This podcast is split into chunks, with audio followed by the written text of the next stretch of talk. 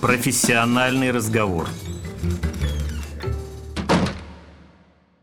Сегодня в программе «Профессиональный разговор» журналист Наталья Шкуринок общается с Василием Панкратовым, директором музея-заповедника Гатчина.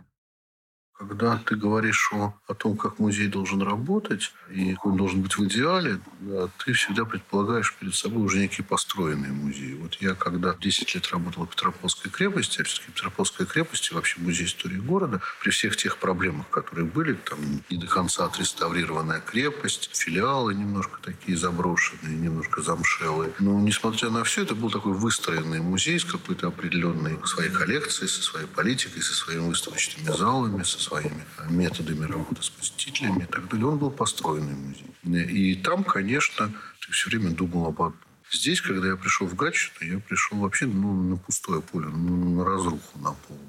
Если вы помните, что было со дворцом 10 лет назад, Помню, помню. да, что было с парком 10 лет назад, мы имели просто ну, 30 тысяч квадратных метров, заполненных мусором строительным. И, И проходной двор, да, да. проходной двор вот в парке замусоренный, неубираемый и так далее. Так что даже э, жители Гатчины даже не понимали, что это часть музея. И последние 10 лет приходится им доказывать, что это вообще часть музея, а не э, их полисадник, да, гатчинские полисадники. И здесь задачи совершенно другие просто стоят. И поэтому я очень часто э, вспоминаю с некой ностальгией свою работу в Музее истории города, потому что э, тогда, как мне казалось, я занимался, в общем, музейными делами, а сейчас я больше занимаюсь хозяйственным построением, но все равно хозяйственная деятельность, она на первом плане. И каждый раз, когда я вспоминаю об идеальном музее, каков должен музей, я понимаю, что Гатчина, наверное, до этого идеального, в моем понимании, музея совсем не дотягивает, но я нахожу оправдание себе, да, и своим сотрудникам, потому что я понимаю, что у нас совершенно другие задачи, в общем, на ближайшие, может быть, еще там лет 10 стоят. Хозяйственное возрождение дворца и всей территории музея в первую очередь, а потом уже думать о том, как мы будем двигаться.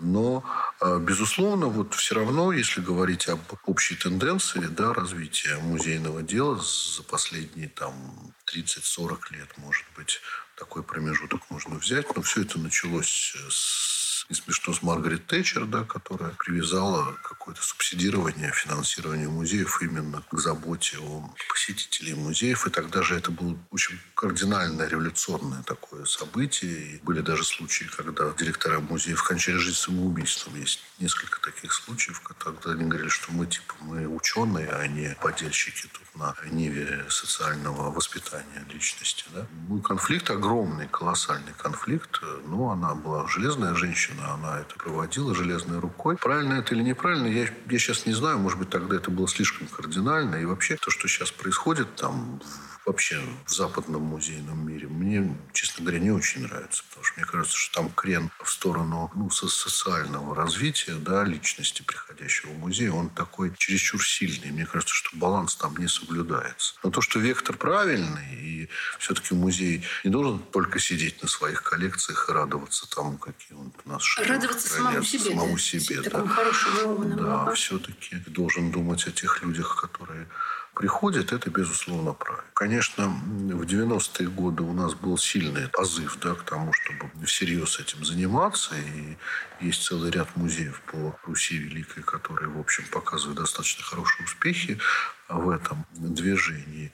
Но в целом за последние годы, лет за 10 последних, я бы сказал, что наблюдается такой откат все-таки в сторону такого консерватизма музейного. Не знаю, с чем это связано, потому что я все равно по идеологии принадлежу к людям, которые считают, что музей в первую очередь должен работать для тех, для кого Кто он создан, да. кто приходит, потому что музей, конечно, это коллекция, да, но не только, а также и люди, потому что мы все-таки не архив, не, не хранилище просто простое, а мы все-таки открытое учреждение и часто об этом забываем. Но, повторяю, конечно, Гатчина в этом смысле, на мой взгляд, не, ну, не достигает да, тех высот э, задач, которые должны быть поставлены, просто в силу приоритетности, да, в силу приоритетности, да? приоритетности других задач. И мы, и я много, много замечаю последние годы, то, то, что мы э, что-то там открываем, какие-то новые пространства, что что-то реставрируем, экспозиционное какое-то музеифицируем, да, пространство создаем. Это дает нам ну, достаточно много интереса и внимания со стороны людей. И этого, наверное, недостаточно. Может быть, если бы мы придумывали бы не какие-то более современные истории, а может быть, мы бы еще больше людей бы привлекли. Но, повторяю, у нас, наверное, на это недостаточно силы и сотрудников, и финансов тоже. Вот с кем бы вы себя сравнили? Потому что я сейчас вас слушаю, и у меня первое, что приходит на ум, сравнить вас с Павловском. Вы знаете, вот как раз Павловск – это совершенно другая история. Мне кажется, что Павловск э, все-таки как музейное пространство, он состоялся уже достаточно давно. Несмотря на то, что за последние годы тоже много отреставрировано нового, они молодцы, здорово и в парке, и у себя во дворце. Но, тем не менее, в целом музей был построен уже много лет назад. Но я имела в виду вот что. Они очень активно используют вокруг музея, в смысле вокруг пространства, то есть вот парк, все, что находится в парке, прилегает к основному э, дворцу, они очень активно используют. Я вот что имела в виду. Может быть, вам тоже пойти по какому-то этому пути. Я понимаю, что в самом дворце тут вот, вот просто поле непаханное проблем а может быть, активнее задействовать парк, вот все, что к нему, все, что находится в этом парке, может быть, с этим работать? И, ну, мы стараемся с этим mm-hmm. работать тоже. Может быть, я даже и преувеличу. Я где-то, наверное, перфекционист. Наверное, сказать, что мы совсем ничем не занимаемся, это неправильно. Кроме хозяйства. Все-таки у нас была и ночь музыки, и ночь света, и другие фестивальные какие-то истории, которые, безусловно, не являются хозяйственной деятельностью и тоже привлекают достаточно много людей. Но мне, наверное, просто хотелось бы больше думать о каких-то программах. Да и программ мы делаем много в последнее время, если сказать честно, потому что людям а вообще просто экскурсионное обслуживание нравится все меньше и меньше. Ну, мы это видим даже по доходам. Да, если мы говорим о востребованности, о закупке, скажем так, да, экскурсии и о закупке программ, то программы закупаются гораздо больше, гораздо чаще. Поэтому вот у меня сейчас методический отдел просто огромный спектр программ придумывает и выбрасывает, что называется, на рынок, да, предложения по различным программам, и это дает нам больше дохода, чем если бы мы говорили просто об экскурсиях. Вообще программа предполагает именно такое внимание к тому человеку, который на эту программу пришел. Ну, предполагается уже какое-то общение человека, который ведет эту программу с теми, кто в этой программе участвует. Очень многие вещи можно назвать программой, но вот это самое главное, что посетитель, он тоже является частью процесса. Что он тут важный. Да, что он тут важный и нужный, да. Эти программы, наверное, это идеальное, что может придумать музей на сегодняшний момент. Потому что экскурсовод, да, экскурсия просто экскурсия, ну, скажем, не многим людям, но достаточному количеству людей не очень нравится. А, а одиночное посещение, оно вот так у нас и не привелось. Вы знаете, мы же даже пытались, а, например, по педагогическим программам. У меня есть очень хорошая в музее педагогическая программа, которая абсолютно уникальная, была разработана там очень хорошими музейными педагогами. Там идея заключается в том, что, что человек, ребенок с родителем берет там сундучок и с этим сундучком путешествует по музею, и он его открывает на каждом пункте каком-то. Он открывает сундучок, что-то там делает, находит, садится да? на него, находит внутри, садится на этот сундучок как на стул, может его использовать как стол. Называется, да, музейный сундучок. Вот я вам скажу, она не востребована. А вот программы, когда групповые, которые ведет наш детский музейно-педагогический отдел, там уже тысячи и тысячи и тысячи детей, они хотят в них участвовать. Хотя там музейный педагог с ними,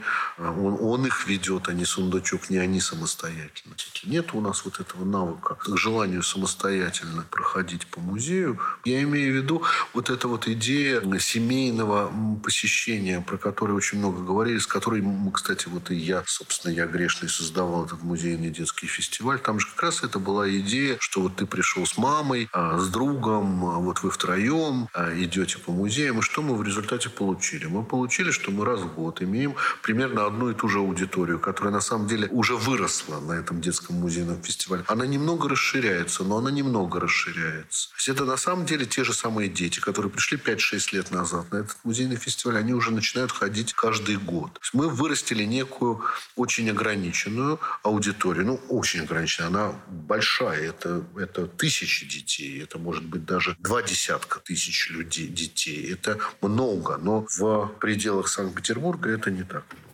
И эта аудитория ходит на этот детский фестиваль из года в год. Те, кто сейчас планирует этот фестиваль, они пытаются как-то разнообразить, найти новые формы работы, но идея все равно остается та же самая. Семейная, одиночная, одиночная, семейная. Ну, одиночная для ребенка это значит семейная. Ребенок не может сам по себе ходить, он должен быть с родителем. Но я по музею, по своему музею понимаю, что это не так востребовано. Скажем, детская комната наша тоже, в общем, такой хит, который все призы получил, и, в общем, достаточно известен и в Петербурге, и за пределами Петербурга, построенный на простой икеевской идее «оставь ребенка, а сам сходи в музей», она гораздо более популярна. То есть взрослые с гораздо большим удовольствием оставляют детей и идут сами по музею смотреть музей, чем берут детей с собой, чтобы с детьми вместе проходить этот маршрут. Взрослым больше это нравится. У нас вот такая альтернатива, видите. Вот ты можешь оставить ребенка, а можешь взять сундучок и пойти вместе с ребенком понимать, что такое музей. Так вот, оказывается, что лучше оставить ребенка и пойти самому чтобы ребенок не мешал. Понимаете? Мы даем и то, и то. И получается ли, что музеям э, вообще нужны специалисты или, может быть, нужна помощь не просто маркетологов, да, а, может быть, психологов, может быть, нужны какие-то музеям не знаю, исследования, социально-психологические исследования аудитории. То есть вот видите, что получается? Вы предполагаете одно, да, а это, в общем, ваш опыт, огромный опыт, да, он срабатывает, но не так, как мог бы, наверное, сработать или как бы хотелось. Может быть, действительно музеям нужны какие-то да нет, не знаю, исследования нужны. новые? Я думаю, что, угу. что очень даже нужны. Мне кажется, что здесь не сами музеи должны этим заниматься.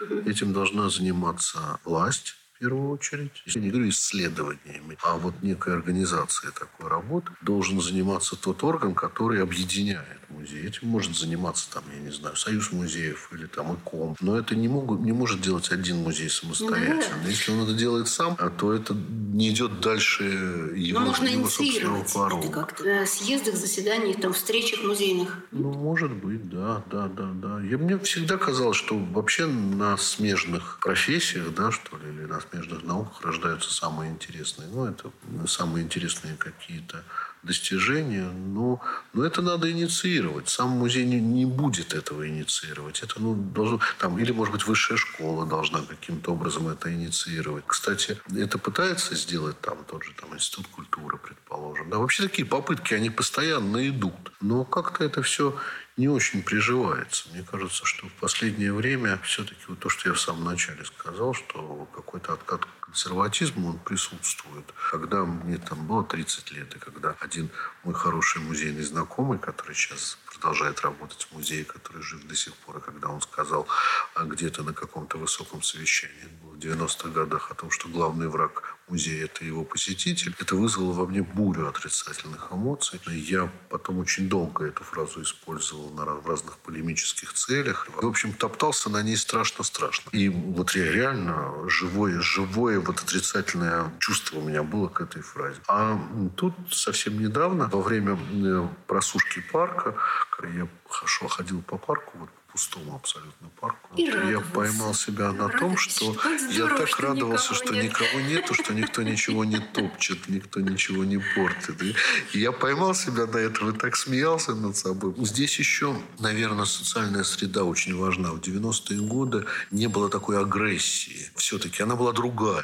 То есть она была была, она была, но она была другая. Она, она была, не была направлена на культурные учреждения. Она была направлена, может быть, на власть, которая не давала деньги, там, на работодателей, которые что-то там не то. Да? А, ну, вообще, голодно было, да, и людям не до, не до культурных учреждений. Сейчас я чувствую дикую агрессию именно в сторону культурного сообщества. Мы живем в атмосфере агрессии, да, потому что им все время кажется, людям, живущим в Гатчине, что мы что-то у них отнимаем, что мы что-то им запрещаем, что мы что-то их не даем им, что мы что-то будем с них сейчас требовать. То есть вот этот вот градус отрицательных эмоций по относительно, в отношении музея, может быть, я это вот чувствую просто потому, что я в Гатчине так вот, а другие музеи это не чувствуют, но у меня вот это есть. Я ясно совершенно ощущаю последние годы то, чего не было. И, соответственно, ответная реакция музейщика, она такая, типа, пошли вы все, да, а вот у меня есть мой кусочек, да, мой музей, мой, моя коллекция, мой дворец, и не нужен ты мне. Пошел ты отсюда. Вот. Я думаю, что, ну, отчасти вот в этом каком-то конфликте, который, безусловно, существует. Потом, видите, мы стали ездить больше за рубеж. Да? И помимо положительных каких-то вещей, которые там, безусловно, есть в музейном мире, мы замечаем очень много отрицательных вещей. А мы замечаем уже следование вкусом посетителя, что нельзя делать, безусловно. Да? То есть музейщик не должен идти на поводу у посетителя. Он, он Не должен... должен? На поводу нет, конечно. Он должен понятным посетителю языком и понятным посетителю средствами рассказывать то, что он хранит и то, что он показывает. То есть он должен средства находить для общения, для коммуникации и для интерпретации того, что он имеет. Но не идти на поводу, когда человек говорит, мне не нужно здесь у вас в музее смотреть музей, музейные предметы, а я хочу здесь играть в баскетбол, понимаете, и делать в музее баскетбольную площадку, что я видел в Лондоне, например, да, в музее науки. Но этого делать нельзя. Поэтому мы все равно должны оставаться музейщиками, мы должны пытаться говорить на понятном современному обществу языке. Вот о чем идет речь. Но мы не должны идти как бы на поводу не у языка, а у вкуса. Мы понимаем, что такое наша профессия, мы понимаем, что такое наша коллекция, мы понимаем, что такое наш там, не знаю, интерьер, мы понимаем, что сюда вложено, мы понимаем, кто, кто это строил, кто это собирал и с какими чувствами и для чего. А, и наша задача как бы, об этом рассказать человеку, который сюда пришел. Мы для этого живем. Если мы от этой задачи уходим, если мы перестаем эту задачу преследовать, значит, мы уже не музей, мы что-то другое. Потому что вот сейчас э, идет же бурная дискуссия вообще о, о том, чтобы поменять понятие музея в Европе. То есть вообще попытаться сделать так, чтобы слово коллекция никоим образом не присутствовало в понятии музея. Это такие вот это вот то, то, к чему пришло тэтчеровская вот эта вот перестройка музейная на сегодняшний момент. Вот. Ну, слава богу, как бы возмутилась Италия, Испания, Россия, отчасти французы. Ну, в общем, довольно много стран сказали, нет, этого быть не может, потому что этого не может быть никогда. И тогда была создана рабочая группа. Вот сейчас рабочая группа работает.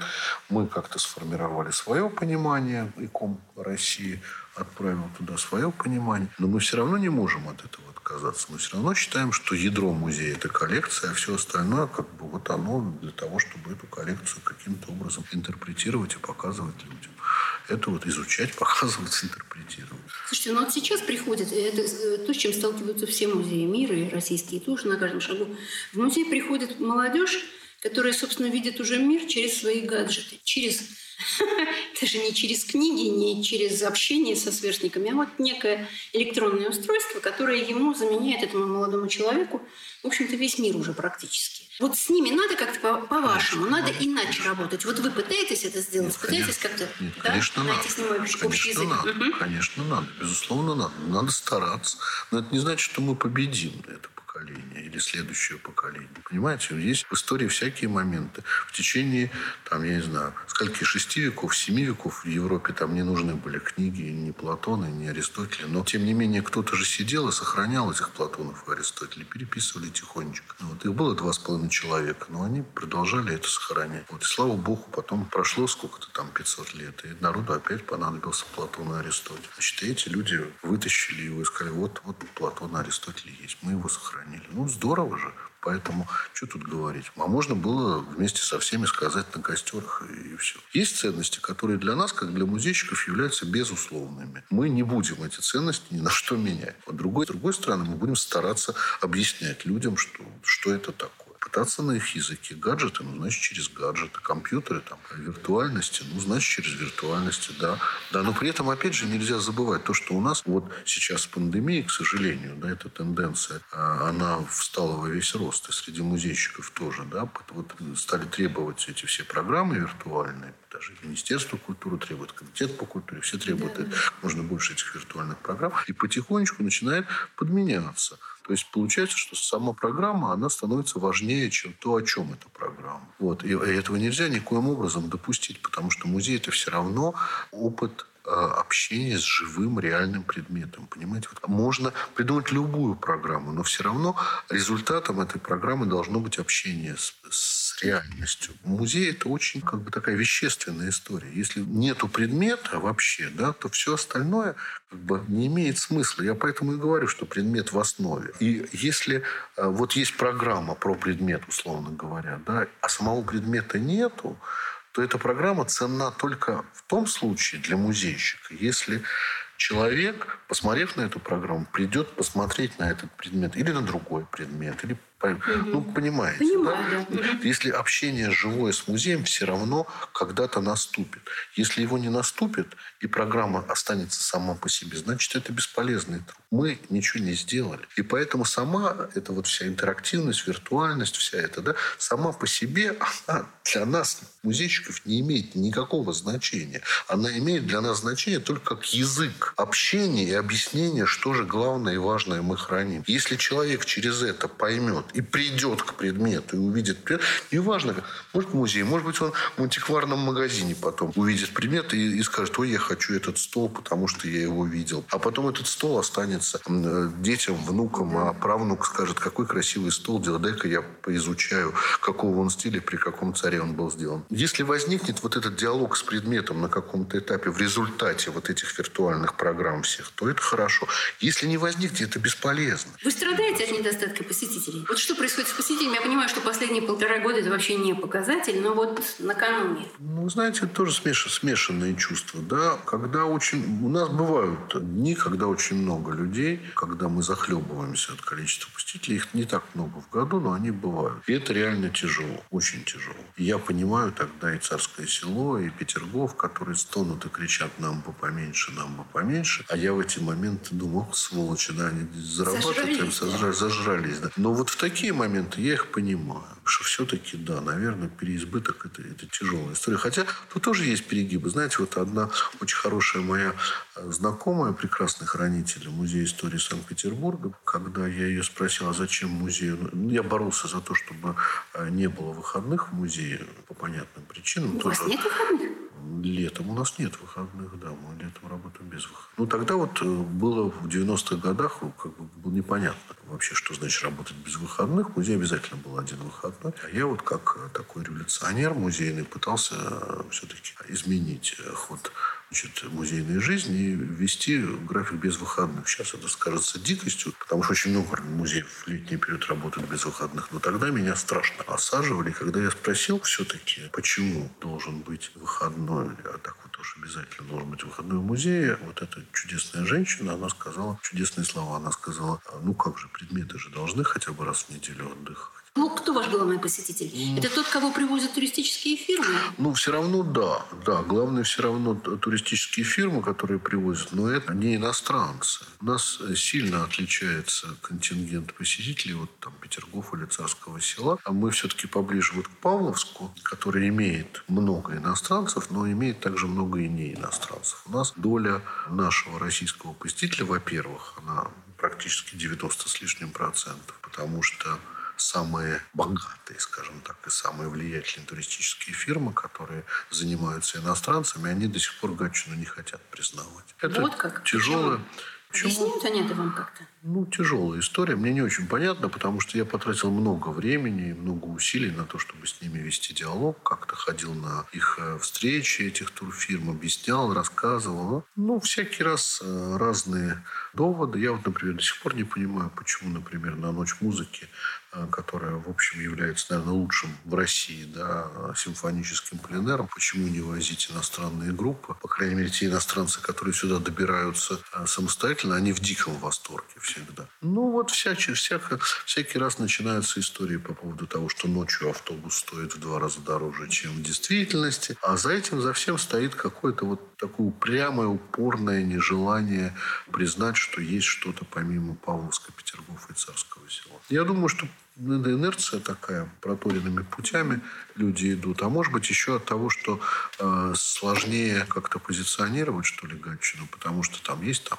фонтаны Петергофа, есть да, янтарная комната, да, А что в Гатчине? Что подземный ход? Ну, не очень понятно. Может, мы не, не умеем придумать себе бренд до сих пор. Тоже вопрос такой серьезный. Может, это к нам вопрос. Может быть, мы никак не можем сказать в двух словах, как это лифтовую речь, так, как говорили раньше. Вот скажи там миссия музея, в чем заключается миссия музея. Я сам, по-моему, даже это студентам рассказывал в свое время, что миссия музея – это когда ты в двух словах, ну вот представьте себе, это кто-то замечательный тоже из иностранцев мне рассказывал. Представьте себе, вы зашли в лифт, то вам надо проехать там с первого до там, третьего этажа, там, два этажа, да, перед вами человек, который может отвалить в музее огромное количество миллионов. Вы случайно оказались с Миллером. И вам, надо и вам за два этажа надо убедить его, надо убедить его дать эти два миллиона. надо дать Поэтому, да, поэтому у вас должно быть в запасе какая-то вот фраза, да, которая э, раскрывает полностью суть. Нет, конечно. Я так эту лифтовую речь не придумал. Я много думал, да, над этой миссией. Я много учил и музейщиков, кстати, по всему миру. Сколько я ездил Среднюю Азию, и на Балканы, я помню, я ездил и по России. Э, Мы, я столько миссий придумал различным музеям самостоятельно. Огромное количество. Вы даже представить себе не можете. Они до сих пор этими словами пользуются. А? Но себе я не могу придумать миссию. Это вот как сапожник без сапог. Может быть, Гатчина очень сложный музей. Он сложный, реально сложный музей. Может быть, потому что я слишком близко вижу. Может быть, потому что я вижу немножко не то, что есть в действительности. А Я все время... Мы же ведь меняемся. Гатчина очень сильно меняется. Она вообще двигается а, довольно быстрым шагом от такого просто дворца а, представляющего в основном декоративно-прикладное искусство, к такому, я бы сказал, мемориальному музею. То есть меняется суть Гатчинского музея. Ну, понимаете, здесь это же, это же в первую очередь... В чем Гатчина уникальна? Она уникальна в том, что основные помещения Гатчинского дворца, они не являлись парадными дворцовыми Это обычный помещениями. жилой Это дом. обычный жилой дом. В общем, вот особенно арсенальная каре, это, в принципе, просто жилой дом. Причем дом, во-первых, семьи Романовых, да, во-вторых, дом с мемориальными квартирами, давайте их так называть. Да, с, того момента, когда Николай I приехал в Гатчинский дворец после смерти своей матери, она передала ему дворец, и дворец стал, собственно, собственностью а уже императорской семьи, а не просто там отдельного члена. Он приехал сюда, и он пришел в комнаты своего Павла и, папы, да, которого он очень плохо знал, он был совсем маленький, но которого очень уважал. Он пришел в эти комнаты и спросил, что тут было, и ему сказали, что вот как было, все так, так вот и осталось. Он сказал, что замкнуть на ключ и оставить все как при папе, как при папа. С этого момента, можно сказать, началось рождение Гатчины как музея, как мемориального музея. Вот остались комнаты Павла, потом остались комнаты самого Николая, после него замкнули, потом комната Александра II, потом комната Александра III и так далее, потом комнаты всех великих князей. Их замыкали и пытались сохранить ту обстановку, которая была при владельце. Это не значит, что ими не пользовались. Ими пользовались, в них жили, кстати, гости жили. Вот. Но все равно оставляли примерно обстановку в том виде, в каком это было. Это был такой большой мемориальный музей. Вот мемориальный музей. Вот вас не штурмовали пьяные матросы, к сожалению, да? Вот Нет. что же можно такое придумать? Вот Нас, почему? Вот у меня под окнами здесь Дыбенко с пламенной речью выступал, пытался выманить из дворца Керенского, который сидел в кухонном каре на втором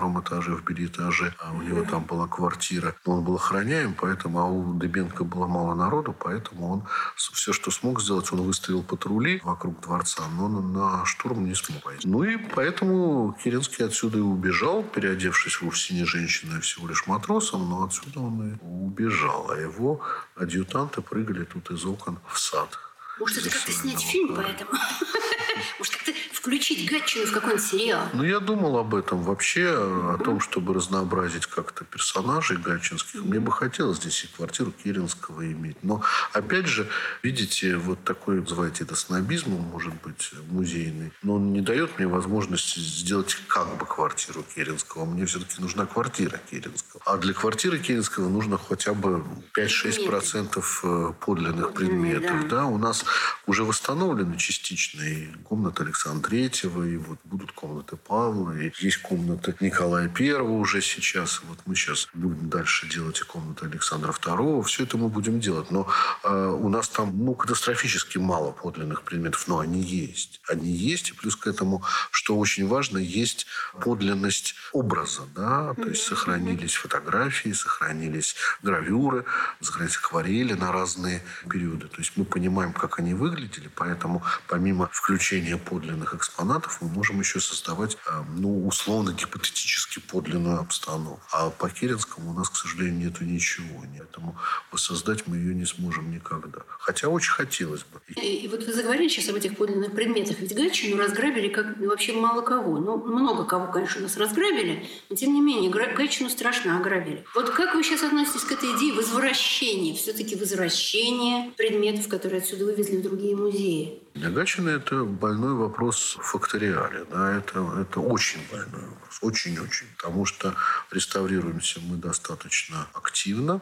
А тьфу-тьфу-тьфу, слава богу. Много отреставрировали помещений за последние годы, но нам нечем их заполнять. Вообще история разграбления Гатчинского дворца, она такая многоэтапная. При самой революции, здесь, слава богу, был директором Валентин Платонович Зубов, который спас все. И фактически не пропало, ну там табакерка у него какая-то пропала, один предмет из, из э, стола открытого. Все, больше не пропало ничего, хотя здесь в некоторых помещениях размещались революционные матросы довольно долго. Сначала был караул Керенского с казаками, что тоже, в общем, не очень приятно. Потом и матросы революционные, но он как-то вот сумел при поддержке Луначарского, который в этом смысле, конечно, гений, ему можно просто памятник ставить. При поддержке Луначарского ему удалось полностью сохранить коллекцию, и он и бывшие лакеи практически до 20-х годов были смотрителями дворца, и они закрывали все помещения. Тут вообще невозможно было ничего взять. Но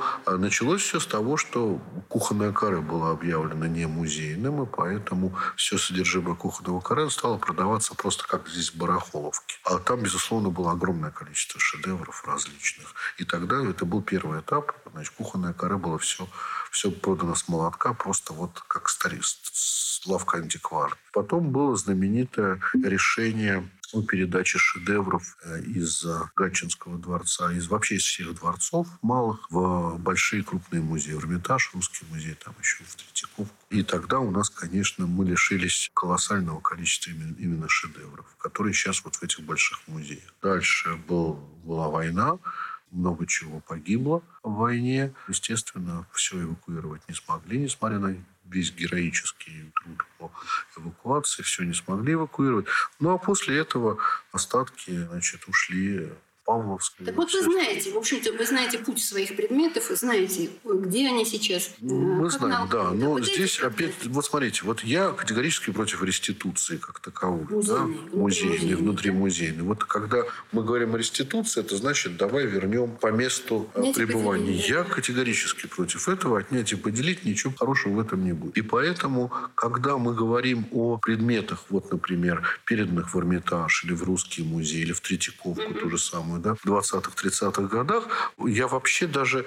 У меня речи нету и мысли нету о том, чтобы их возвращать. Это было государственное решение. Правильно оно было, неправильно, но оно было абсолютно государственное. То есть государство решило вот такую идеологию проводить, что mm-hmm. есть музей-заповедник, в нем пусть показывается просто обычная бытовая жизнь, а есть хранилище шедевров. Туда надо свести шедевры. Вот, и решил там кто, грабарь, не грабарь, меня не интересует. Но они так решили. Они так решили, это подтвердили, это было такое решение поколений, оно это уже история. И поэтому начинать разговаривать о том, что давайте обратно, там чего-то, я категорически против. Я категорически против того, чтобы еще там какие-то принимать э, решения по передачам, которые проводились с согласия там власти в разные музеи, там в том числе в Петергофе, в Царском селе что-то у нас оказалось. Но есть одно «но», э, где я никогда не соглашусь вот с противником реституции.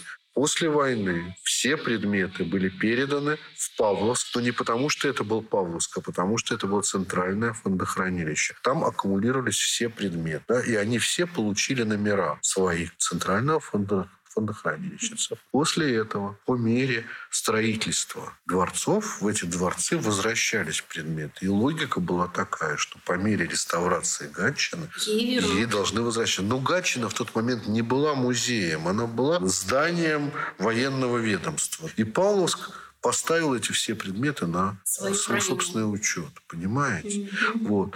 И дальше бы ничего. Когда Гатчина стала музеем, то они стали возвращать. Они вернули часть коллекции. То, что мы имеем, это возвращенные из Павловска предмет. Но потом они перестали это делать. Вот и все. И вот против этого я возражаю. Я все время говорю, что те предметы, которые имеют номера Центрального фондохранилища, которые были, приехали из, из эвакуации, как гатчинские предметы, они должны быть возвращены Гатчине. Вот Есть это вот обязательно. Да нет, конечно. Мы же не будем ругаться. Но мы будем договариваться. Я думаю, что перспективы полного возвращения нету, потому что Павловск тоже пострадал. Их коллекции тоже, в общем, поредели достаточно сильно. Плюс к этому есть еще очень серьезные, есть два очень серьезных аргумента, э, которые в пользу Павловска. Первый аргумент заключается в том, что это вообще была коллекция общая. И очень многие предметы, которые были в Гатчине перед революцией, они довольно долгое время были и в До того, Павловске, в до того. Приезжали туда, перевозили предметы туда. Ну Как да. хотели, перевозили. Это первый аргумент. И, кстати,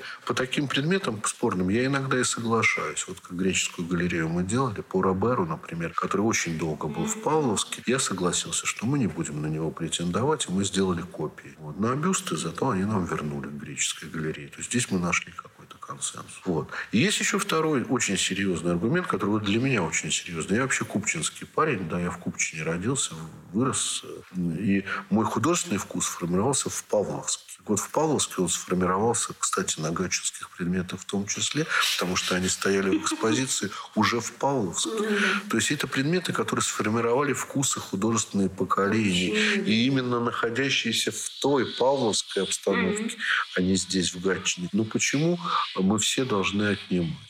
Я сторонник того, чтобы по каждому предмету договориться и ну, найти консенсус. Что-то можно оставить в Павловске, наверное. Но что-то надо, безусловно, передать сюда. Ну, а вот, например, мы сейчас реставрируем овальную комнату, очень красивую. Там было четыре работы Щедрина. Значит, три из них, они у нас. Нам их вернули они у нас находятся. А четвертая работа – это хит, это самое главное произведение Щедрина, перевод коров через мост в Гатчине, который является основным полотном в Третьяковской галерее. Огромная да, работа, я помню. Да, она, это наша работа, она висела у нас. Конечно, э, очень соблазнительно сказать, это наша работа, мы отреставрировали. Вот место ее, вот ее место. Давайте ее возвращаем. Ну, ну, это же глупости. Но это работа, которая представляет Щедрина в Третьяковской галерее. Понимаете? Поэтому мы сейчас договариваемся с ними. Мы, наверное, сделаем монохромное какое-нибудь изображение. Потому что копию я не хочу делать. Пусть будут три подлинника и, может быть, какая-то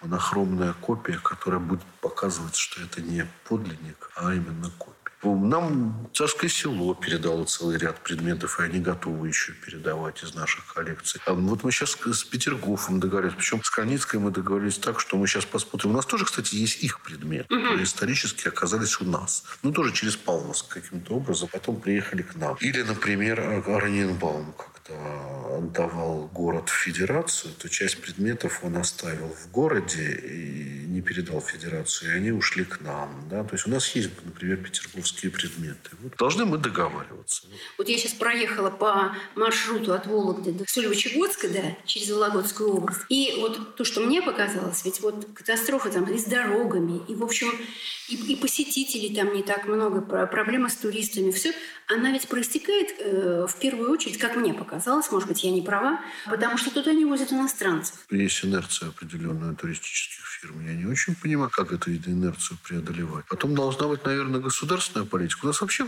с политикой плохо. э, С государственной в сфере культуры, в сфере туризма. Тут я могу четко сказать, и будучи сам комитете по культуре и на всех должностях, да, и Да. замом, и председателем, а тут, ну, может, камень собственной огород кидают. Ну, вот должен, да, признаться, что плохо с политикой.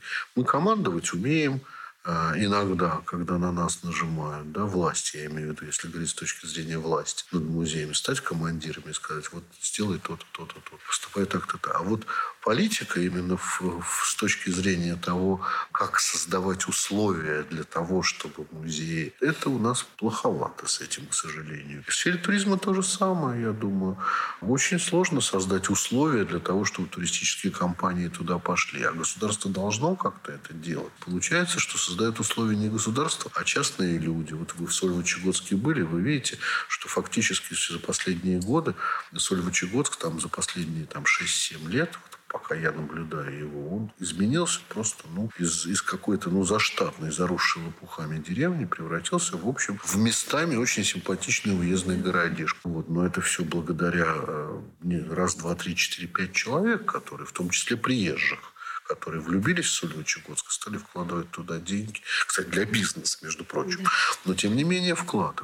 С Великим Устюгом вообще беда, потому что беда. это вообще один из самых лучших и красивых городов России, не тронутый, не уничтоженный, войной никак не сожженный понимаете? И вдруг вот в таком заброшенном состоянии оказался с областной судьбой, потому что подчинен он... С областной, даже с районной, я бы сказала. Не, ну подчинен все-таки области Вологодской, но у них же нету денег на то, чтобы реставрировать. Сами не хотели бы быть федералами? Слушайте, ну здесь есть свои плюсы, есть и свои минусы, понимаете? Я, в общем, как бывший председатель комитета по культуре, я вообще категорический противник того, чтобы патриот. Да, отдавать, отдавать кому бы то ни было хорошие памятники, потому что если мы хотим э, оставаться культурной столицей, а мы хотим, амбиции у нас такие есть, значит, у нас должны быть памятники в подчинении да, Комитета по культуре Санкт-Петербурга, достойные звания культурной столицы. Пока они еще есть. Гатчина, ЦПКО, ну, Елагин дворец, я имею в виду, да, Петропавловская крепость, музей истории города, да, все-таки есть еще такие памятники, которыми можно гордиться, вот они федерального уровня. Оставаться все на уровне небольших музеев, пусть даже великолепных, да, там, как музей Ахматовой, там, или музей Достоевского, или там еще какой-нибудь. У нас есть прекрасные музеи в Питере, но они все равно маленькие, понимаете? И это уже ну, не совсем так. Поэтому здесь, в данном случае, мое главное, главный мой резон и мой главный аргумент в том, что я все-таки, как бывший чиновник, противник передачи, и поэтому мне хотелось бы оставаться в Санкт-Петербурге. Но, к сожалению, это очень проблемно и очень тяжело, потому что э, быть на территории одного субъекта и подчиняться другому субъекту, финансироваться другим субъектом, очень тяжело. Здесь возникает масса нюансов, даже не представляете себе разных всяких разных, которые не дают нам возможности тормозят наше развитие. Скажите, все-таки вот я всех спрашиваю об этом. Вот к какому музею, какой музей, может быть, в мире, в стране вас сильно вдохновляет, и какому музею вы завидуете? Сразу говорю, мне даже не предлагать. Сложный вопрос. Такой, знаете, так на вскидку. Нет, вот из всех музеев, которые я люблю больше всего, э, я могу сказать, тот музей, с которым вы работаете. Я больше всего люблю музей Анны Ахматовой. Именно потому, что он отвечает всем моим идеальным э, пониманиям да, музея. Музей, который не имеет там какой-то безумной коллекции, да, музей, в котором работают чудесные люди, музей, который любит посетителя, который из ничего сделал все. Да, вот это всегда был мой любимый музей. Меня за это упрекали, когда я был чиновником, что я все время в музее Ахматовой как-то все время помогаю, даю, даю побольше, чем, чем другим. Хотя это неправда, не давал я побольше. Люблю музей Ахматовой, люблю, ничего не могу сделать. Люблю, люблю музей Достоевского, потому что люблю Достоевского, и мне кажется, что тот новодел, который там сделан, он, в общем, достойнее любой мемориальности. Здорово сделан. А в мире, скажем? Есть какой-то музей, вот, который вы сказали, ну вот был бы наш такой? Нет, вы знаете, не скажу. Наверное, не выделю. Меня больше, вот знаете, меня больше в последние годы, и то, что я вам уже сказал, особенно в Северной Европе, музеи больше вызывают во мне какое-то негативное чувство, чем... Ну, это чем... Северная Европа, это да. Да, протестантская этика, это да. вообще... Не, не знаю, как-то все-таки они какие-то другие. И я не хочу к этому стремиться. Вот не хочу, честное слово. Я помню, я в, в юности мне очень нравилось, вот я приезжал в музей в английский, да, и мне нравилось, что, например, под картинами великих мастеров висят какие-нибудь детские рисунки рисунки на этот же самый сюжет. И вот был конкурс там детишек, которые рисовали это, эти рисунки. Мне это нравилось. Даже я помню один мой, можно сказать, даже почти учитель э, по музейной профессии, человек, который сейчас очень известный в Англии человек, не буду говорить его фамилию, а он э, был тогда директором одного небольшого э, музею, ну, большого, но провинциального, провинции. Вот. И он использовал у себя в музее чучело мышки, которая бегала среди витрин с историческими там костюмами. Вот она выбегала, вот это чучело, оно было заводное. Ну, начинала бегать. Я его спрашивал, Дэвид, а что это за мышка такая? Он говорит, понимаешь, у меня, говорит, есть уже дети, которые специально ходят в этот музей, чтобы посмотреть на эту мышку. Вот. Ну, а кто-то из них уже начинает там смотреть на витрины, зависать. Вот как-то они любят эту мышку. Вот. Когда это начиналось все, это было очень трогательно и очень здорово. Но когда все музеи превращаются в мышки и в детские рисунки под шедеврами, понимаете, ну, ну это начинает уже вызывать изжогу и думать, куда-то вы не туда идете, ребята. Вот честное слово.